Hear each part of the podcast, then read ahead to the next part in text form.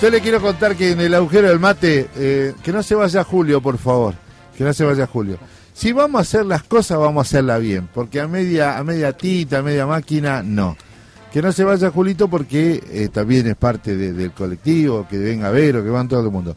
Hoy es el día 24 de noviembre, Día del Vino Argentino, sancionado por una ley 26.870 que declaró al vino argentino bebida nacional.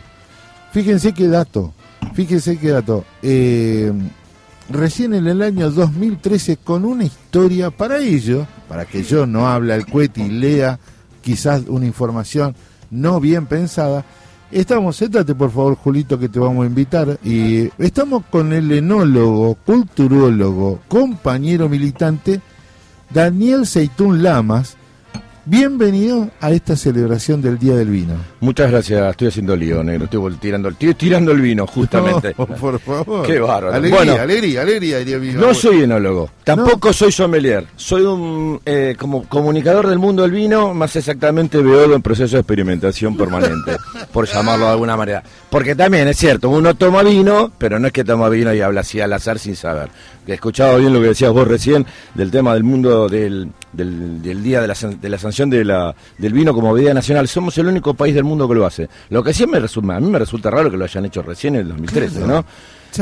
Siendo que es una industria de la que tanto nos llenamos la boca, por ejemplo, en lo que tiene que ver con el campo, que es uno de los datos que está bueno tener, tener en cuenta. Si bien no es la industria del campo que más cantidad de gente ocupa, sí es la que ocupa más can- mayor eh, cantidad de mano de obra en proporción por hectárea. O sea, por cada trabajador que trabaja en la industria del vino, hay un trabajador, hay 0,6 trabajadores en el mundo del vino por cada hectárea de, de- de viñedos. Es muchísimo. Eh, si vos lo comparás con otros mm, cultivos como el trigo, el maíz y la soja, que son que hay un trabajador Ah. cada 10, 20 o 50 hectáreas, Claro. que son cultivos hoy, cultivos de, de- de trabajo extensivo, eh, la verdad es que la industria del vino, con todo lo que eso también implica, em, eh, pro- provoca un, un impacto social importante en buenas zonas de la, de la Argentina. Que además hay otra cosa que está buena em, mencionar, negro, es que hoy en la Argentina la mayoría de las provincias se elaboran vino. Cuando nosotros éramos chicos, la mayoría de las provincias no elaboraban vino. A vos no se te hubiera ocurrido hace 30 años tomar un vino de Chubut. Y hoy hay entre 10 y 12 bodegas que Sí, están elaborando vino sí, de Chubut. Hay sí. vino, eh, la primera provincia donde hubo vino en la Argentina, por ejemplo, hoy no produce vino, Santiago del Estero. Que trajo los vinos un cura, porque el vino ingresó a buena parte del mundo por el cristianismo, Sí. porque el vino se usaba en la, en la misa. Claro. De hecho- Era la sangre de Cristo. Claro, de hecho el vino a me América estás matando, me estás ingresa matando. por los curas, o sea, algo a los Claro. curas hay que agradecerle, que nos trajeron el vino. ¿Quién? Yo, yo de chico era monaguillo y tomaba vino de misa, le afanaba el pistel al, vi- Ah, al ya cura. de- ya de chiquito Ya se de ponía chi- en pedo, ya ¿eh? de- Ya de chico era un cura divino. A ver, pero, pero vos Em, qué rescatás, porque vos te pusiste a ser un, un comunicador de la, Sí. de la cultura del vino, ¿por qué?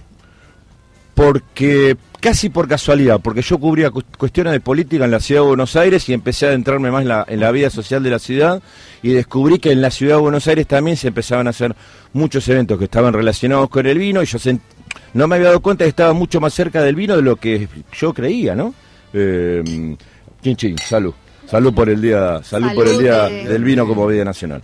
Eh, y que mm, lo que uno podía aprender, cuando, viste, a ver, te dicen, eh, yo no sé nada de vino, y cuando alguien te dice, yo no sé, yo automáticamente le refuto eso. Digo, nos hicieron creer que no sabemos nada Esto de es vino. muy rico. Está buenísimo, es un vino con, de baja intervención. ¿Qué significa? Que son vinos de viñedos, donde no hay mucho agroquímico, con vinos más, con tratamientos más naturales. Un vino que en general es para para tomarlo rápido. No te traje un vino baratiri, te aviso negro. negro, pero no, No, boludo. riquísimo. Yo te aviso, pero bueno. eh, es un, este es un blend, por ejemplo. ¿Qué, a ver, cuando uno dice qué es un blend, por ejemplo, son, a ver, datos del mundo del vino. ¿Qué es un blend? Para que un vino sea un blend, eh, tiene que tener una mezcla de varios varietales. Para que la- en la etiqueta del vino, por ejemplo, diga cuál es el varietal, o sea, que dice, mm, no importa la marca, dice Malbec, Bonarda, lo que sea, tiene que tener el 85, como mínimo el 85% de, de esa cepa. Perfecto. No necesariamente tiene que tener el 100%. Más, de hecho, la mayoría de los vinos no tienen el 100% de vino por- de, de esa cepa. ¿Por qué? Hay un truquito. Las distintas uvas tienen distintas coloraciones. El Claro. Malbec, no todos los Malbec tienen el mismo color. Y a veces pasa que hay Malbec que tiene un color un poquito más claro. Entonces, ¿qué hace? Con ese, ¿Qué se hace? Con ese 15% que falta, se le pone una uva, alguna de las uvas que se llama tintoreras, que son uvas más fuertes, de color más fuerte, que son le- que le suben el color al, al vino. Al- al- exactamente al vino. Porque puede ser, no sé, una anchelota, bonarda. La bonarda es una uva más plantada de la Argentina y sin embargo no tiene marketing, Claro. por ejemplo. Mira. Entre las uvas blancas, la Pedro Jiménez es una de las más plantadas de la Argentina y no tiene marketing. Con nosotros cuando éramos chicos, del vino de mesa, el vino blanco que tomábamos, en general era una, una uva criolla que te costaba bajarla, la bajabas con una pata al pecho. Y ahora hay unas uvas criollas que están buenísimas, Mira. por ejemplo. No, pero. O sea que fue avanzando, Fue digamos. avanzando, y Eh, fue avanzando el tinto sobre el blanco, Eso. además. Eh, en- de 30 a 40 años a esta parte subió mucho más el consumo de tinto y el de blanco, y bajó mucho el blanco que era el blanco de mesa. Claro. Hace 40 años atrás se consumía un- entre 70 y 80 litros por persona por año de vino, pero la mayor parte del vino que se consumía Era era, el vino blanco. blanco de mesa. Y hoy en general, con la explosión del Valle de Uco, con el desarrollo de, de- del Malbec como la cepa insignia que se representa este, la mayoría de los, de los viñedos plantados en la Argentina, Argentina tiene 230.000 hectáreas de, de- de uva plantada, en toda la, en- pero no solo en la Patagonia, no toda en la cordillera. ¿eh? El torrontés tiene denominación de origen.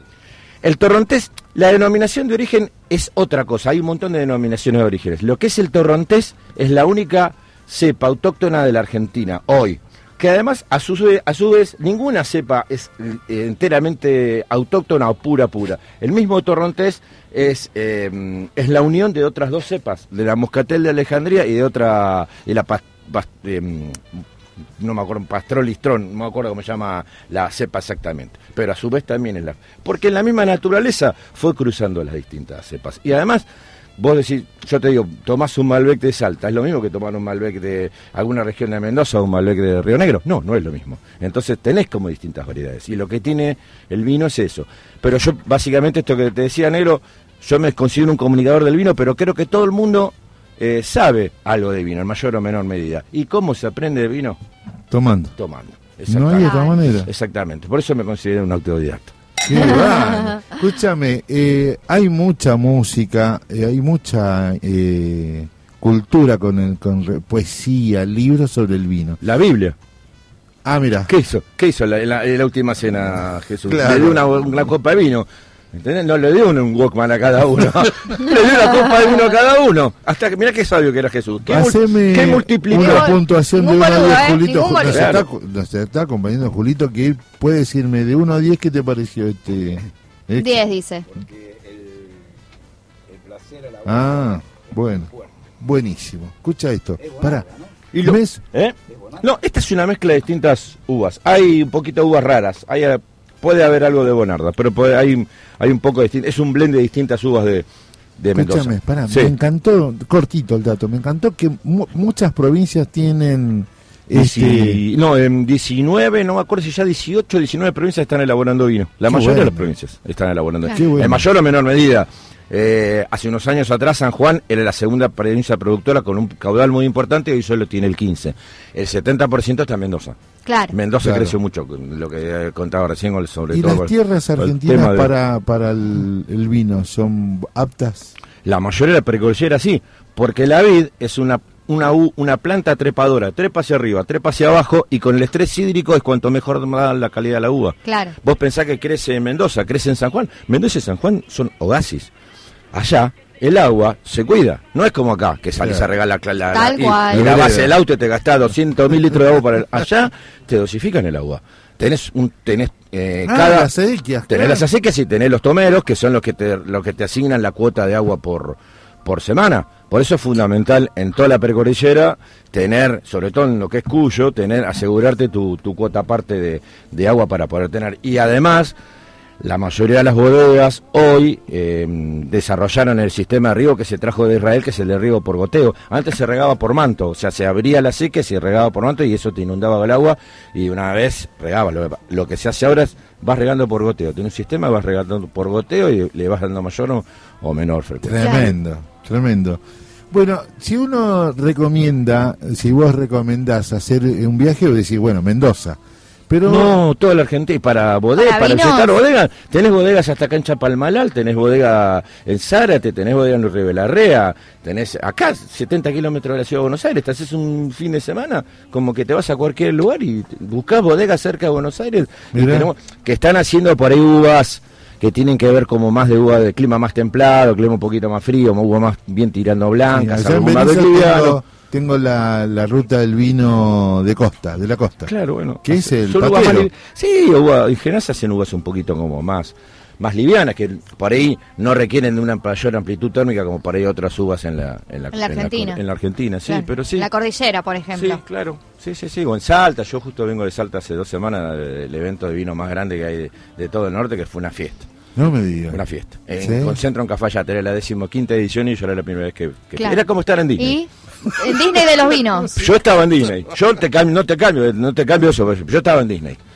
¿Qué había? ¿Qué había? Contanos. Eh, se hizo, mm, eh, se presentaban todos los, los pequeños y, y medianos productores de- del norte, casi todos de Salta, presentaban sus vinos, muchos de ellos enólogos de las bodegas grandes también con sus propios proyectos, y lo que hace, se hace durante tres días, esos, prese- esos eh, ellos presentan sus propios proyectos y lo de las bodegas. Claro. Y van contando como la historia y cómo el vino salteño también fue evolucionando y creciendo no solo en volumen, sino en calidad. Los, los vinos salteños en otra época también eran como muy duros, muy ásperos al paladar.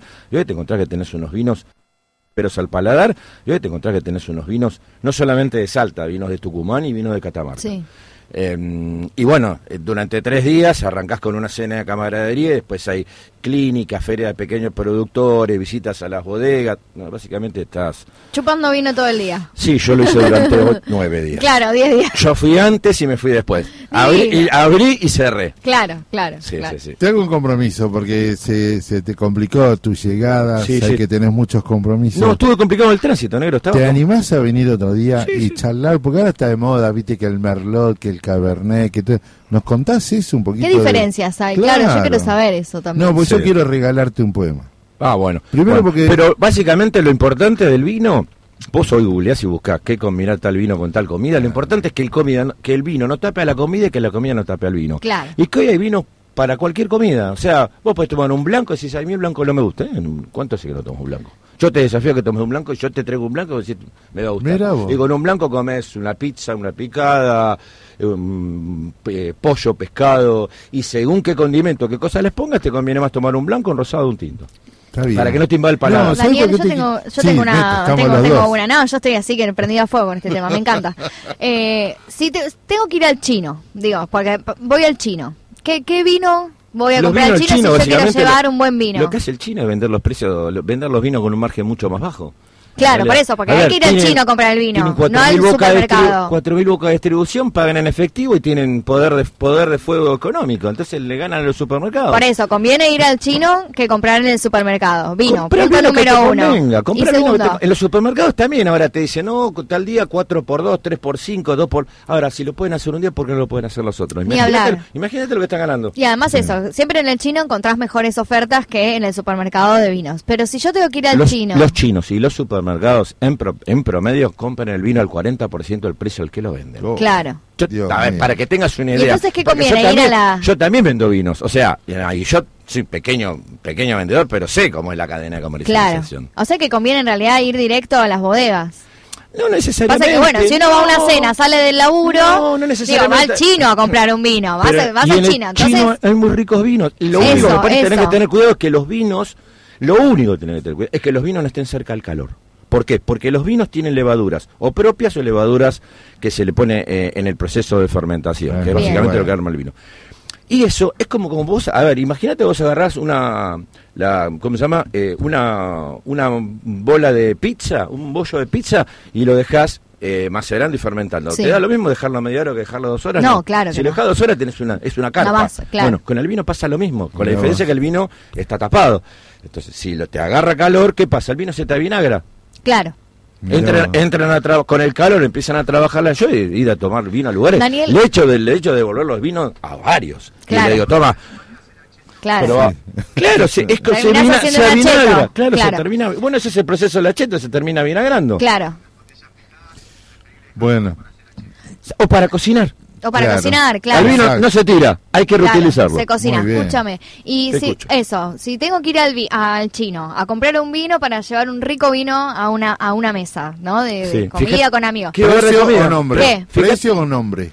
No, las dos cosas. Pero fíjate Pero que van a cocinar. Yo creo que es más importante fijarse que van a cocinar. ¿Qué van a cocinar? Para ¿Y una va- carne- ¿Y cuánto van a chupar también? Pues, este, yo, yo no puedo ir una- a una fiesta, a una reunión con una botella de vino, me, me rajan. Tengo que sacar una caja. Claro. Bueno, o con pero tres, cuatro vinos. No puedo. ¿Por qué? Porque yo me tomo, que no se sepa, un truna de dos botellas de vino por, yo Por cena. Por sentada. Claro, yo- en, una salida con amigos. Si no pero ponele una y me, un fond de cab, digo, El fond de son- cab es un vinazo. Es un vinazo, pero Sí. son caros, son vinos de 800 pesos. Si tenés que un vino de, de 500 pesos, ponele, más Sí. o menos. ¿Qué, qué marcas? El Don Valentín Lacrado, dicen Hay por vino, acá. hay vino de mesa, sí, el López. No sé cuánto están los vinos chinos, pero yo te digo, yo no compro vino. En Claro. el chino, no los En compro. el chino. Los compro para venderlos, me los regalan. Claro, Yo te, yo te quiero Bien. contar algo, Dani. Decime. Primero, barato. Primero que es uno de los tipos que vino con el desembarco cuando vino el nono, cuando vinieron allá todo en el Leopoldo González, allá en la calle Independencia, y arrancó Ate con Arte y Parte. Así que Sí. siempre estás invitado a la radio. Cuando quieras, negro, sí, sí, sí. Y comprometido que venís y seguimos hablando de esto, comida, precio, nombre, eh, porque tampoco hay que llevarse por, por los nombres. Una- había una época que el súter era la palabra mayor y Sí, pero época de, de los vinos de mesa, de los Claro. vinos que eran más conocidos de las grandes bodegas. Pero sí, yo, yo en general me muevo todos con vinos de bodegas pequeñas, de bodegas boutique. No sé, la bodega boutique en general es, un- es una bodega que, elabora fracción a menos de 900 mil litros o un millón de litros por año. claro. Eso es una bodega. Si vos tenés en cuenta que las grandes, como Bianchi, Corihuela, eh, Fracciona, Bodegas López, elaboran 18, 20, 25, 28 millones de litros por año. Ah, Claro, claro. No es nada. No, no, tenés razón. O una bodega artesanal, pues yo la primera bodega que visité cuando llegué a Salta es de una gente amiga. La bodega, para que sea artesanal, tiene que elaborar menos de 12.000 botellas por año. Es nada, Nada. Claro. es nada. Y lo lindo es eso, tomar botellas de gente que produce en poca cantidad. Pues yo soy el afortunado en tomarla. Yo me siento un afortunado. Claro, porque son más, se nota que son más caseras, que tienen, no tienen una producción tan industrializada. Que no llegan a Buenos Aires muchas de esas. porque Claro. Las, las ven en ¿Y la dónde misma se bodega. consiguen? ¿Dónde se Y consiguen? muchas veces Bueno. cuando va de viaje, que, que lo- por eso lo lindo es hacer enoturismo. Claro. Porque vas y tomás los vinos Yo que acá no le, te regalo esto. Le Dale. regalo para usted. Les despido. Muchas gracias. Vamos a seguir tomando vino. Qué antiguo payé tan raro. Qué extraña divinidad. Qué fuerza liberadora tiene el vino. ¿Qué será? Que se mezcla con la sangre que le sube y es capaz de desatarlo por dentro, compadre, y hacerlo hablar. Imagínese, compadre, que va a pasar el día que la gente empiece a tomar y la gente empieza a hablar. Nosotros hablamos acá en el agujero mate. Gracias, Daniel Saitú. Gracias a vos, negro querido. Un abrazo, hasta mañana.